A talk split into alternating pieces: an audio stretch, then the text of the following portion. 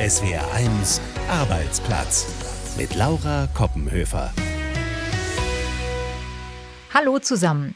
Ist Ihnen auch schon aufgefallen, jetzt, wenn die Frühlingssonne so schön lacht und man verträumt in den Himmel schaut, der hat sich verändert nach den vielen Corona-Monaten fast ohne Flugverkehr und somit oft makellos blauem Himmel?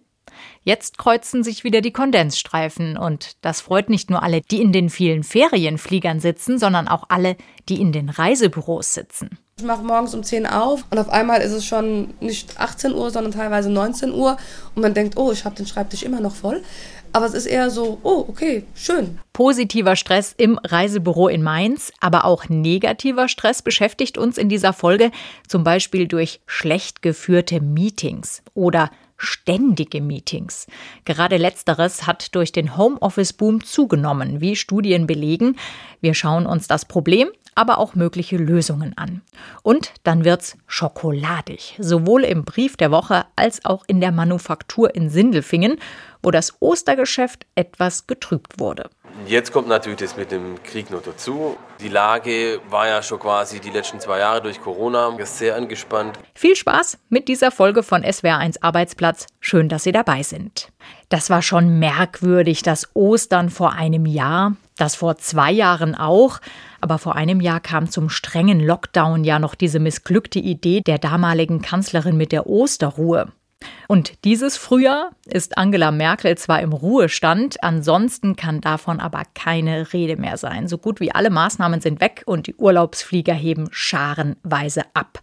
Für die Tourismusbranche ist das der ersehnte Wendepunkt. Die erste fast ungebremste Reisewelle seit Ausbruch der Pandemie.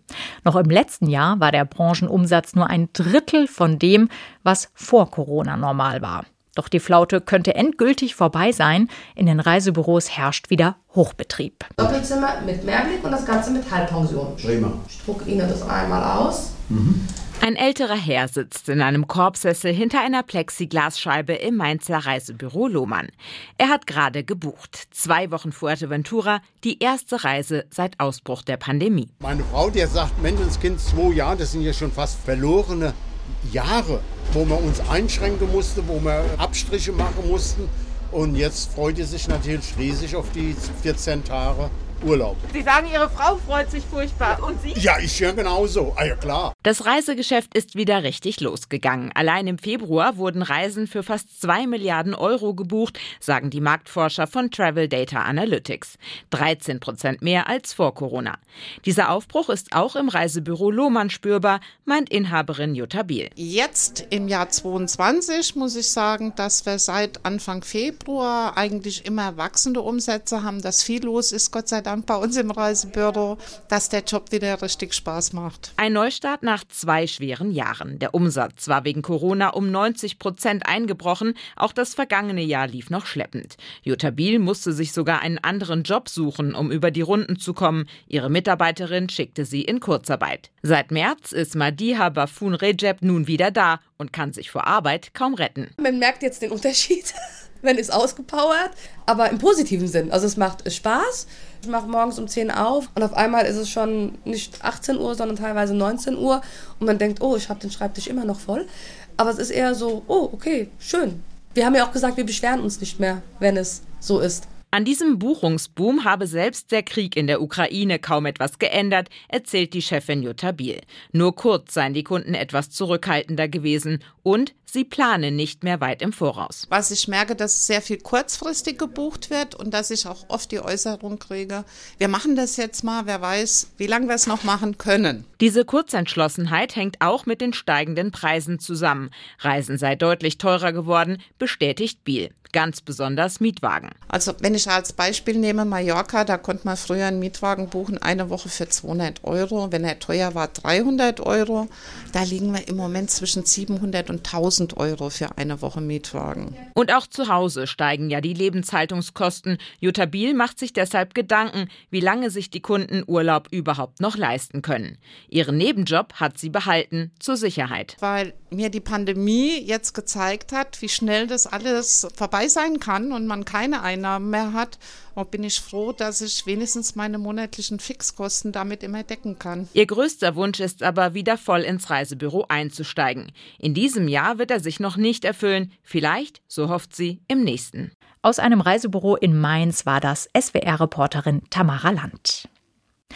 Irgendwie scheinen sie zur Arbeitswelt dazu zu gehören. Schlechte Meetings. Ohne Struktur, dafür mit Überlänge, ohne Ergebnis, dafür mit Kommentaren, die niemand braucht. Das Problem ist nicht neu, aber es hat sich durch den Homeoffice-Boom verändert.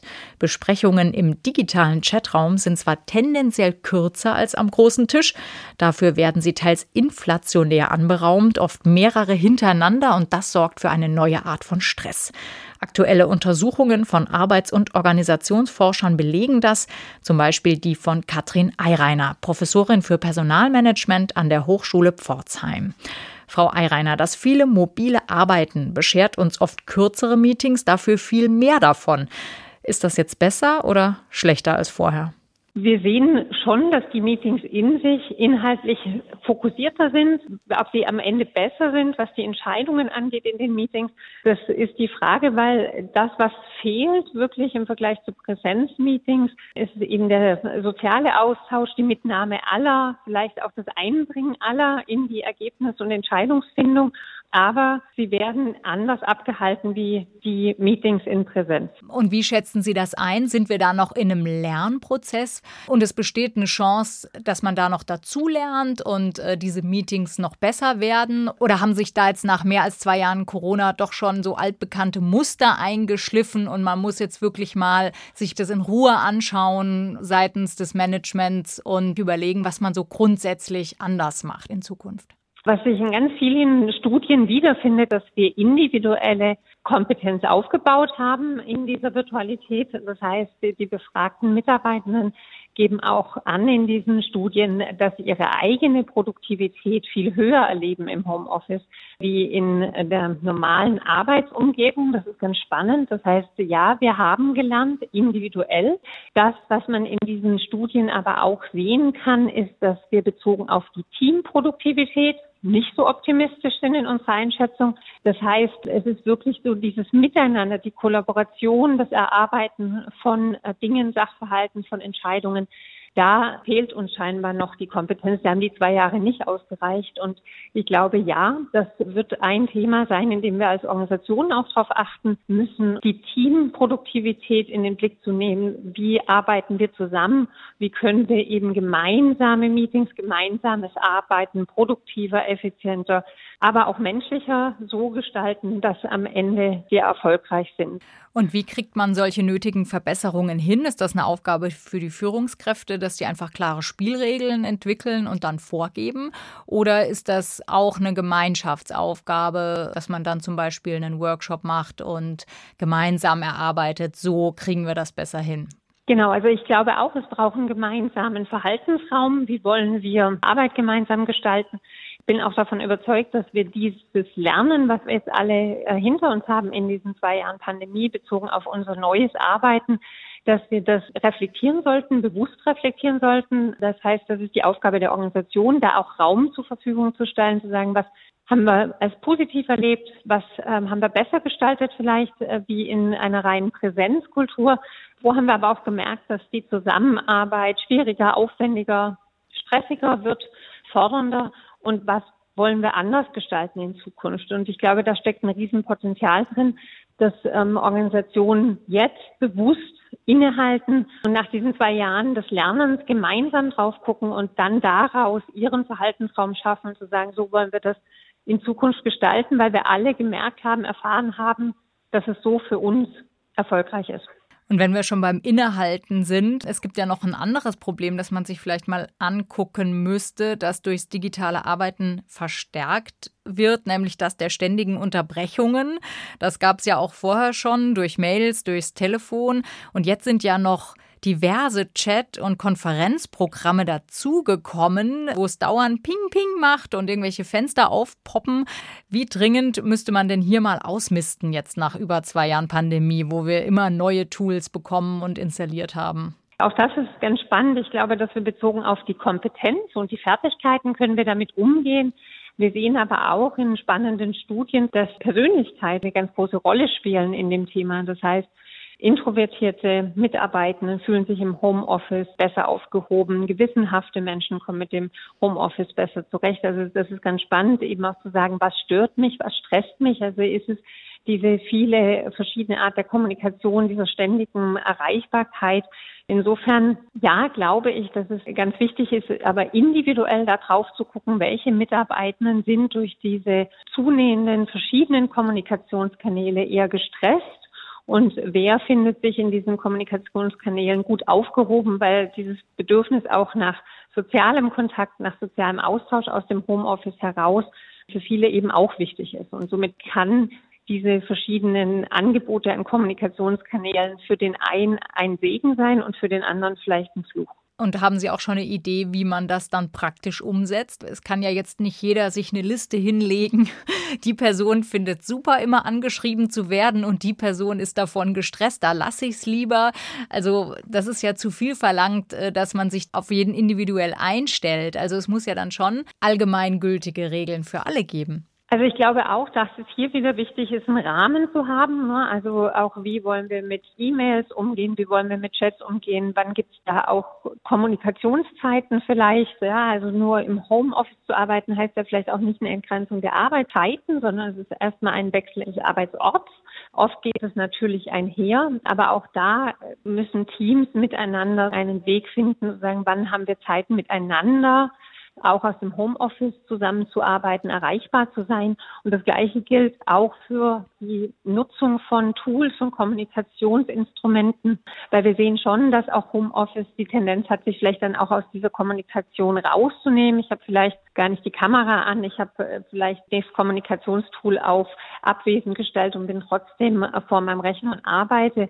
Und es geht uns ja darum, eine gemeinsame Kultur zu entwickeln, eine Arbeitskultur zu entwickeln, in der eben Kommunikation positiv stattfinden kann und auf die Sache bezogen. Und ich glaube, deswegen ist es wichtig, in Teams, in kleineren organisationalen Einheiten gemeinsam so einen Verhaltensraum festzulegen und zu sagen, wie wollen wir diese Möglichkeiten für uns als Team, als Organisation nutzen? Wie passt das zu uns? Katrin Eireiner ist Professorin für Personalmanagement an der Hochschule Pforzheim.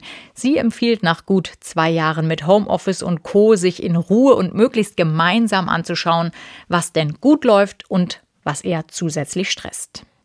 Gesundheitlichen Stress und eine Überraschung, die wirklich niemand braucht, hat der Süßigkeitenhersteller Ferrero vielen Kindern mutmaßlich beschert. Statt Spiel, Spannung und Schokolade Durchfall, Erbrechen und Fieber. Dafür gibt's den Brief der Woche. Von Christoph Azone und wie immer nicht ganz ernst gemeint. Liebes Überraschungsei, ich schreibe dir einen Brief, damit du dich freust. Glückwunsch, endlich ist der Beweis geführt, Sport und Schokolade passen ja doch zusammen. Bisher dachte ich, dein Konkurrent aus Waldenbuch behaupte das nur, aber tatsächlich, von Ferrero Schokolade muss man rennen. Denn in jedem siebten Ei ist Brechdurchfall dabei. Das wussten die Firmenverantwortlichen schon seit Dezember, aber das war geheim. Man sagt, die Revolution frisst ihre Kinder, mag sein, der Kapitalismus vergiftet sie. Dabei bist du doch so großzügig, liebes Ü-Ei, und spendierst deinen Kunden einen kostenlosen Urlaub auf den Salmonellen. Das sind drei Überraschungen auf einmal. Durchfall, Erbrechen und Fieber. Jetzt wissen wir auch, warum man den Osterhasen nie sieht. Er muss nämlich immer ganz schnell wieder weg, weil er Ferrero-Zeugs genascht hat. Deine Reaktion, keine Überraschung, eher ein schlechter Scherz. Im April eine Rückrufaktion für Adventskalender, die seit Oktober erhältlich und im November schon leergefuttert waren. In Sachen Gesundheitsprävention nicht gerade das Gelbe vom Ei. Erfahrene Ü-Ei-Sammler schütteln das Ei vor dem Kauf, wenn man drin was schwappen hört, Finger weg. Wie werde ich jetzt nur meine Schokobon-Vorräte los? Ich habe den ganzen Schrank voll und Halloween ist doch erst in einem halben Jahr. Deine Kunden jedenfalls, liebes Ü-Ei, blasen dir gehörig den Ostermarsch. Mit heftigen Umsatzeinbußen wird gerechnet. Ja, der Markt ist ein harter Wettbewerb, beziehungsweise für dich ein Ausscheidungsturnier. Das vielleicht einzig Gute an der ganzen Geschichte, jetzt zahlt es sich möglicherweise wirklich aus, Klopapier gehamstert zu haben. Es grüßt dich herzlich dein Fan Christoph Azone. Wir bleiben beim Thema Schokolade. Hasen in Knisterfolie und gefüllte Schokoeier bedeuten neben Weihnachten das zweite Megageschäft. Für die großen Hersteller genauso wie für die selbstständigen Schokolatiers. Doch dieses Frühjahr ist speziell. Zum einen ist das Bedürfnis groß, sich nach all dem Corona-Verzicht was zu gönnen und auch sich zumindest etwas von den schlimmen Kriegsnachrichten abzulenken. Andererseits machen auch die nicht Halt vor der Süßigkeitenauslage. Knappe Rohstoffe und steigende Kosten sind auch in der Schokomanufaktur von Kevin Kugel in Sindelfingen zu spüren. Wolfgang Brauer war für uns dort. 9 Uhr. Am Marktplatz in Sindelfingen öffnet der Laden von Schokolatier Kevin Kugel. Jetzt zu Ostern strömen die Kunden in den Verkaufsraum. Schokolade gibt Wärme, Zufriedenheit manchmal auch, so Stressfutter bereitet Freude, weil es ein Genuss ist, so für zwischendurch. Lässt sich gut verschenken auch, eignet sich hervorragend für Ostern. Meinen diese beiden Kundinnen, die gleich tütenweise bunte Schokoladeneier einkaufen. Durch eine große Glasscheibe kann man schauen, wie vor dem Fest noch die letzten Osterhasen, Schokohühner und Eier aus weißer Schokolade produziert und bemalt werden. Der Verkaufshit in diesem Jahr? Wachteleier. Und diese Wachteleier werden so, wie man Wachteleier auch kennt, eigentlich mit so einer Airbrush-Pistole leicht gesprenkelt, dass die die gleiche Optik haben. Und dann sehen die eigentlich aus wie echte Wachteleier, sind dann aber aus Schokolade und mit Nuss-Nougat gefüllt. Und die werden von Schokolatier Kevin Kugel und seinen 25 Beschäftigten handgefertigt. Den Rohkakao kauft der Firmenchef persönlich ein. In Ecuador, Mexiko und der Dominikanischen Republik. Für mich war das wichtig, einfach den Ursprung mit zu betrachten und den Bauer fair zu bezahlen und einfach das Produkt komplett vom Ursprung bis zum fertigen Produkt dann auch in eigener Hand zu haben. Das hat seinen Preis. Eine 100-Gramm-Tafel kostet bei Kevin Kugel 5 Euro aufwärts. Und selbst diese Preise kann er wohl nicht halten, wegen der anhaltenden Rohstoffkrise. Die Lage war ja schon quasi die letzten zwei Jahre durch Corona sehr angespannt. Lieferengpässe, Jetzt kommt natürlich das mit dem Krieg noch dazu, wo alle Preise steigen, gerade sowas wie Luftpolsterfolie, Kartonage, Papier, Klebeband und so Sachen sind einfach mal manchmal aufs Doppelte gestiegen. Und die Rohstoffe sind natürlich alle gestiegen, Sahne, Butter, Kaffee, Kakao um 10 Prozent. Und es könnte noch teurer werden, je nachdem, wie sich der Krieg in der Ukraine entwickelt. Allgemein ist die Stimmung auch durch Corona und durch den Krieg irgendwie ein bisschen komisch. An manche Tage versteht man es nicht, dann ist wieder wenig los, manchmal wieder etwas mehr los. Ostergeschäft an sich sind wir voll zufrieden. Und jetzt kommen noch die Last-Minute-Osterkäufer, bevor es nach dem Fest wieder ruhiger wird, in der Schokolaterie am Marktplatz in Sindelfingen. Vielen Dank, Oster. Danke Bis nächstes Mal. SWR 1 Arbeitsplatz. Frag den Karrierecoach.